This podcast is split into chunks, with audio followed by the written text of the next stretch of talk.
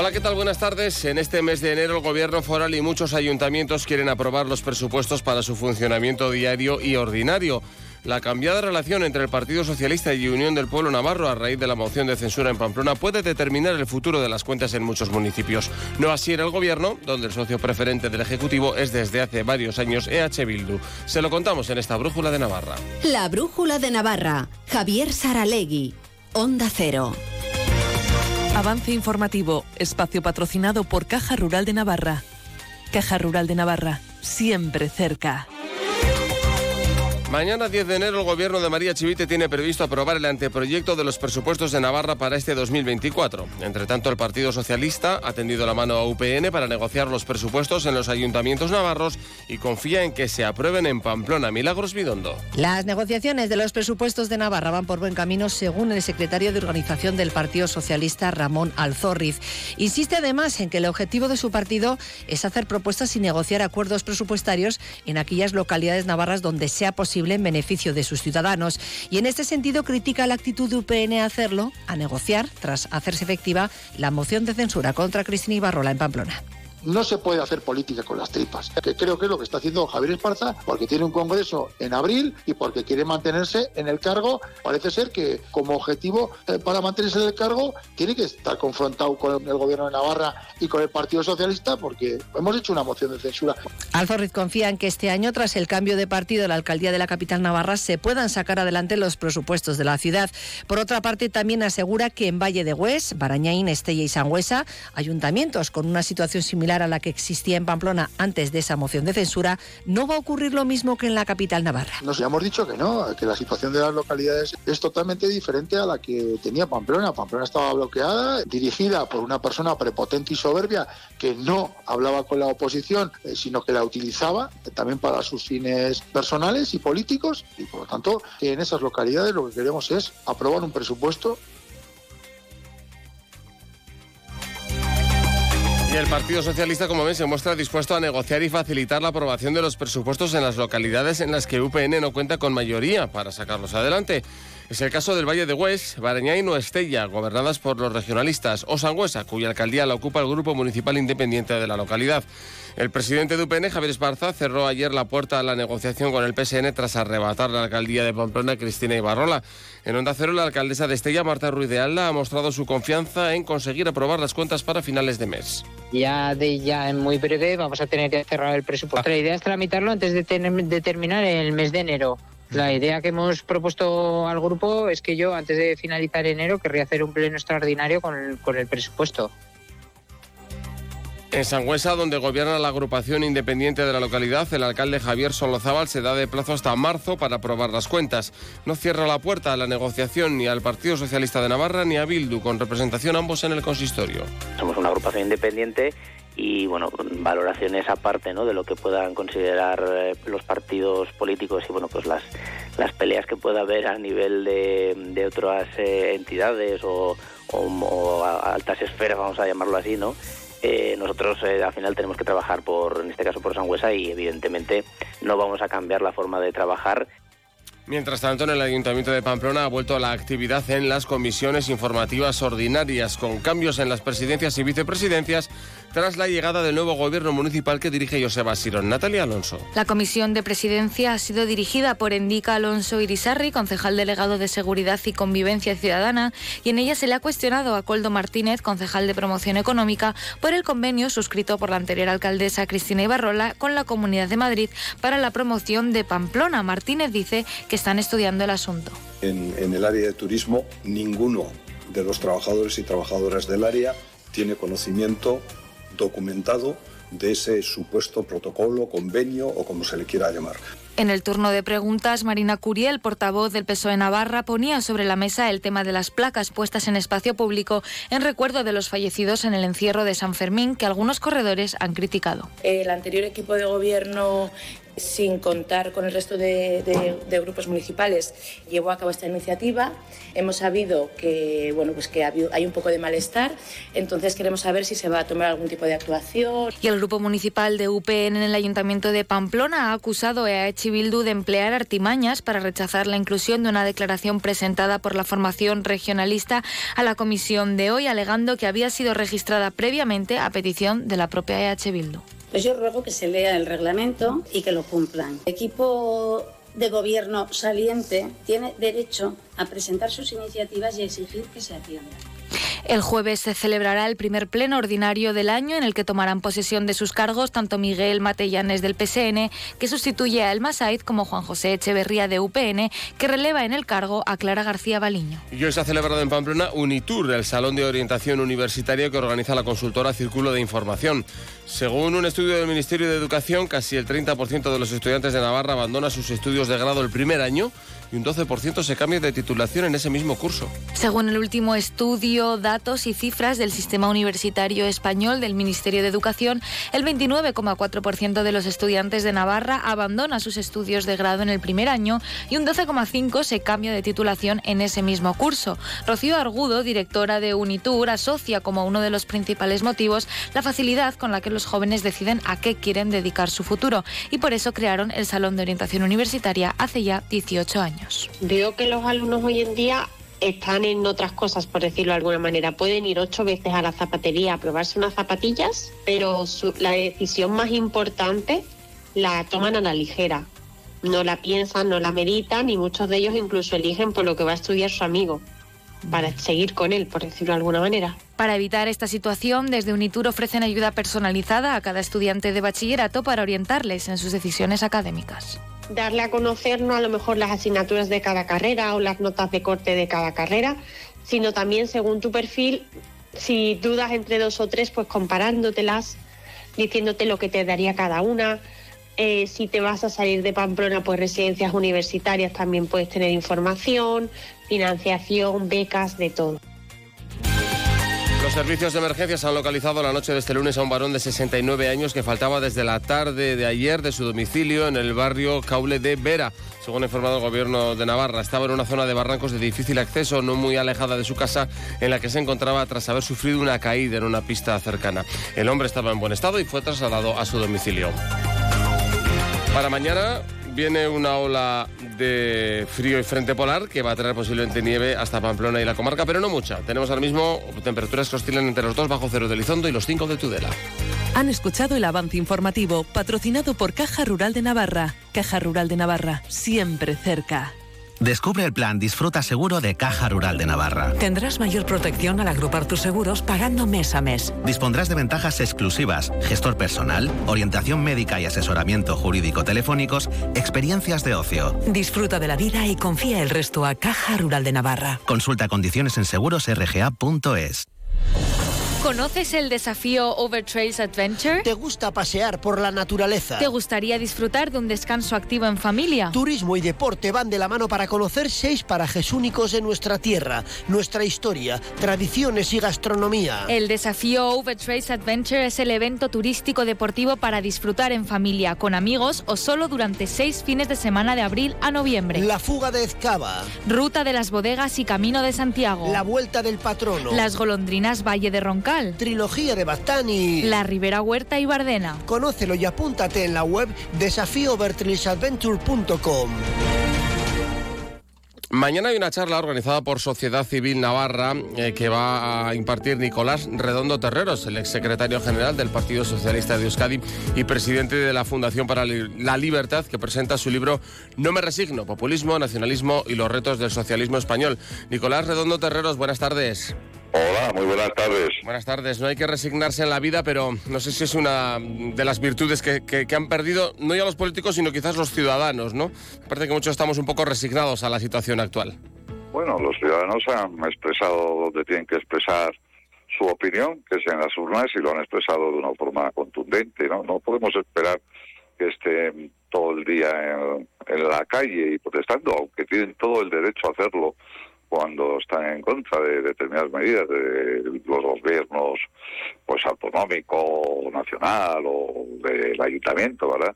Bueno, yo los ciudadanos creo que tienen muchos problemas eh, diarios que tienen que solucionar. Eh, como llegar a fin de mes, la educación de sus hijos, la, el futuro de sus hijos, la sanidad de sus padres. Tienen muchos problemas y bastante hacen con muchas veces ir a las protestas y otras veces ir a votar cívicamente, ¿no? Precisamente estos días o estas semanas o meses se está hablando no solo en España, pero también últimamente aquí en, Navarra y en Pamplona por la moción de censura a, Unión del Pueblo Navarro de si se ha respetado la voluntad expresada por, por los ciudadanos en las urnas con las decisiones que han tomado los partidos y más en concreto el Partido Socialista de, Navarra. ¿Cómo, ¿Cómo ha vivido usted esa moción de censura en el Ayuntamiento de Pamplona? En principio no tengo ningún reparo sobre la legalidad de la de golpe de mano que se ha dado en el Ayuntamiento de Pamplona. Ahora, también tengo que decir que el Partido Socialista ha, desvirtuado el, el valor de la palabra. Es decir, uno de los grandes problemas que tiene la política española hoy es que las palabras han perdido todo su valor. Es que nadie puede creer a nuestros representantes, eh, concretamente a los representantes eh, que gobiernan hoy en España. Hasta hace bien poco se dijo que Pamplona nunca iba a ser, iba a estar en manos de Bildu. Es más, eh, el presidente del gobierno, Sánchez, lo dijo la, en la tribuna, en la sagrada tribuna del Congreso de los Diputados y se jactó de ello y con ello quiso demostrar una posición contundente y seria. Bueno, hemos visto unas semanas después, cuando era conveniente, que aquella palabra no fue respetada y que el Partido Socialista de Navarra le dio el, la alcaldía a, a Bildu. Están en su derecho, pero los demás estamos en nuestro derecho a decir que no han respetado la palabra que no creo que nadie les pueda comprar un coche de segunda mano y que han perdido una gran parte de su crédito cuando no han hecho lo que dijeron que iban a hacer. Y además no lo han hecho con un partido político como Bildu, que es un partido legal, pero no es un partido normal. No es un partido como el resto de los partidos políticos, es un partido que, que vive y se fundamenta en la leyenda de ETA, que no ha reconocido el dolor que provocó la banda terrorista, sino que, bien al contrario, aumenta y adecenta la leyenda de la banda terrorista y que, por lo tanto, nosotros no podemos tener, nosotros no deberíamos tener una relación normalizada con ese partido. Es más, es tan evidente que los socialistas de Navarra no participan en el ayuntamiento de Pamplona porque está Bildu. Oiga, ¿cómo no participa usted en un ayuntamiento que está Bildu, pero sin embargo les pone usted? Hmm. No, no es entendible. Y en política decía el presidente del Partido Socialista Obrero Español, Ramón Royal, Nicolás, haz lo que puedas explicar en muy pocas palabras y sea entendible para los ciudadanos. Ya.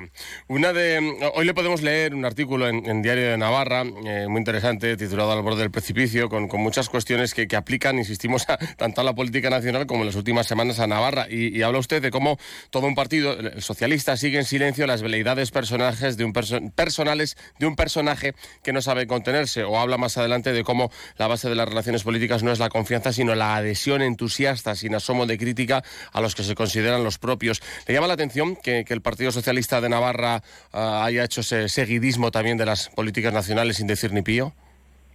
Sí, me llama la atención en términos generales y me entristece. ¿eh? No crea usted, a mí me duele decir lo que digo, pero yo pongo ejemplos porque no hablo por hablar, ni por descalificar, ni porque me lleve un ánimo vindicativo hacerlo. Mire, eh, con el mayor desastre electoral del Partido Socialista Obrero Español en las elecciones municipales y autonómicas, el grupo parlamentario socialista entero se levantó a aplaudir al presidente que había protagonizado la, el desastre electoral. Mire, eh, hasta el día anterior a las elecciones generales, eh, la amnistía era claramente inconstitucional para los eh, socialistas españoles. El día después, porque era necesario pactar con un prófugo se convirtió en constitucional y necesaria la amnistía.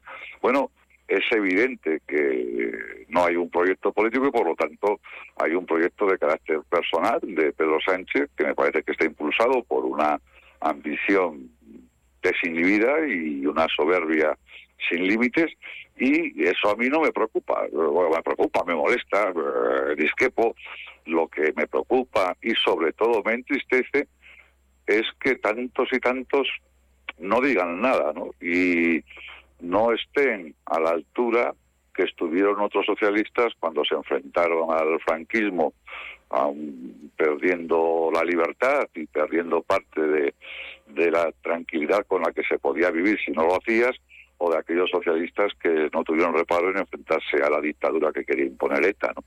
Esa gallardía, ese no me resigno, ese no me revelo, o, perdón, ese me revelo, hasta aquí hemos llegado de Camí, pues no lo veo en el Partido Socialista cuando eran sus características, sinceramente, y eso a, a eso obedece en parte el artículo y a eso obedece en parte el libro.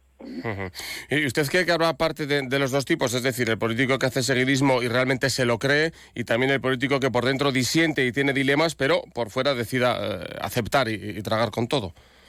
Sí, supongo que habrá de los dos. Me merece más respeto el que se lo cree. Mire, le pongo el caso de, de algo de la anterior legislatura, no de esta.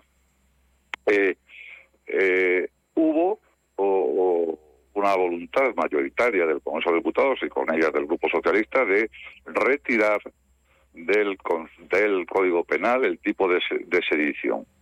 Yo estoy absolutamente en contra. Yo creo que la sedición en el Código Penal español era un tipo que eh, salvaguardaba el orden constitucional. Creo que era perfectamente equiparable al resto de los códigos penales europeos que tienen unas penas muy parecidas cuando se ofende o se va en contra del orden constitucional de los respectivos países. Bien, eh, pero eso es lo que creo yo. No, no, no, puedo estar equivocado. Conmigo lo que la mayoría de los juristas más eh, solventes de España, pero bueno, yo puedo estar equivocado. Por, lo tanto, pues algunos de los del Partido Socialista podían pensar lo contrario y podíamos admitir que tuvieran sus razones para hacerlo. Lo que es imposible, absolutamente imposible, es que todos crean a la vez que esto del retirar el tipo de sedición, de sedición es asumible, es normal, es lógico y es bueno. No, no, no puede ser que todos. No puede ser que todos cuando la mayoría de los juristas de mayor prestigio de España pues están en contra de esa de esa eh, amputación del Código Penal. Bien, yo por lo tanto tengo más respeto al que se lo cree, puedo discrepar con él, claro, pues para eso estamos, ¿no? Y, y desde luego tiene todo el derecho a estar en contra de mi posición. No, mi posición no es universal ni ni, ni, ni siquiera inamovible, porque me podrían convencer de lo contrario. Al que no respeto es al que se calla por conveniencia, por, por miedo a la tribu, por mantener posiciones eh, privilegiadas dentro del Partido Socialista o Español o de cualquier otro partido. ¿eh? Eso es lo que no respeto, eso es lo que me indigna, porque a mí me enseñaron a decir lo que tenía que decir, aunque eso me costara una cierta, eh, eso tuviera un cierto coste. Mi padre estuvo en la cárcel por decir lo que tenía que decir, en momentos en los que decir lo que decía él le llevaban a la cárcel. Ramón Rubial estuvo 20 años en la cárcel por decir y hacer lo que él quería que tenía que hacer cuando hacer lo que hizo y decir lo que dijo le podía llevar a la cárcel y yo creo que eso es algo que un ciudadano y un ciudadano que es eh, propietario de una herencia como la nuestra no debe perderlo nunca. Pues ya ven que va a estar muy interesante la presentación mañana del libro No me resigno, populismo, nacionalismo y los retos del socialismo español que va a presentar Nicolás Redondo Terreros en el, a las 7 de la tarde en el Hotel Iruña Park de la mano de Sociedad Civil Navarra y eh, Pompaelo. Nicolás Redondo Terreros, muchas gracias por cerrar estos minutos breves con nosotros y buenas eh, tardes. Encantado de estar con ustedes hoy y mañana.